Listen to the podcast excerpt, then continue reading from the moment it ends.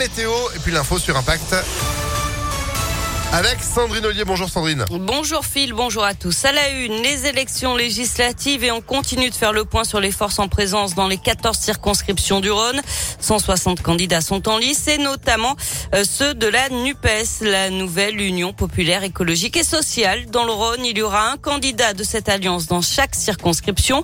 Six d'entre eux sont issus de la France insoumise, quatre d'Europe Écologie Les Verts, deux du PS et deux autres enfin du Parti communiste. Léa Dupérin s'est entre avec Fanny Dubo, écologiste et maire du 7e arrondissement, militante pour la troisième circonscription. Après l'accord passé au niveau national, il aura fallu négocier aussi en local avec parfois des frustrations comme à Villeurbanne ou Vénissieux.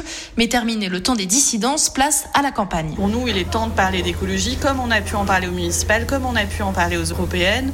Les rapports du GIEC euh, se succèdent, euh, l'urgence écologique est là et donc c'est l'occasion de dire bah, il faut mettre des milliards d'euros sur la table pour nous adapter au changement climatique et puis changer nos modes de vie pour euh, les générations futures. L'Union de la gauche qui porte aussi un programme social espère envoyer envoyer le plus de députés possible à l'Assemblée. Pourquoi pas une cohabitation et un Jean-Luc Mélenchon Premier ministre Il y a aussi un autre enjeu. On gagnerait au niveau local à avoir euh, des députés de la même couleur politique que la majorité euh, à la ville et à la métropole pour euh, eh bien, faire avancer des sujets où parfois on est bloqué par le niveau national, par les lois, etc. Eh bien, on travaillerait du coup main dans la main avec ces députés-là pour faire avancer le territoire. La nouvelle union de la gauche veut aussi mobiliser largement pour empêcher l'abstention de grimper. Et le premier tour des élections législatives, ce sera le 12 juin.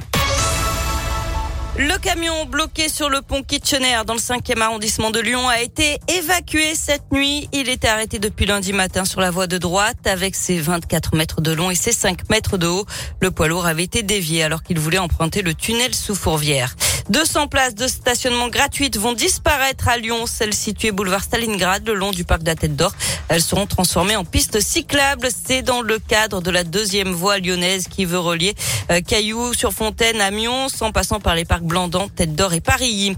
Une bonne nouvelle, la grève des éboueurs est terminée dans l'agglomération lyonnaise. Elle touchait de nombreuses villes de la métropole depuis une semaine. Une réflexion va être menée sur les conditions de travail. Et puis une nouvelle, une nouvelle condamnation dans l'affaire du meurtre d'un homme dans le quartier de la Croix-Rousse à Lyon en 2019. Un homme âgé de 16 ans au moment des faits a écopé de 8 ans de prison ferme. D'après le progrès, c'est lui qui avait filmé les faits avant de diffuser les images sur les réseaux sociaux. Deux autres hommes avaient déjà été condamnés à 13 et 20 ans de réclusion, mais les actes de torture et de barbarie n'avaient finalement pas été euh, retenus à leur encontre. 500 000 paquets de cigarettes de contrebande saisis. Ils étaient destinés au marché lyonnais. Ça représente 10 tonnes de tabac illicite découvert dans un camion polonais en provenance de Belgique. Il a été intercepté en début de semaine dernière par les douaniers sur la 6 à hauteur de Saint-Rémy en Saône-et-Loire. Valeur de la marchandise estimée à 5 millions d'euros. Le chauffeur a été condamné à 15 mois de prison.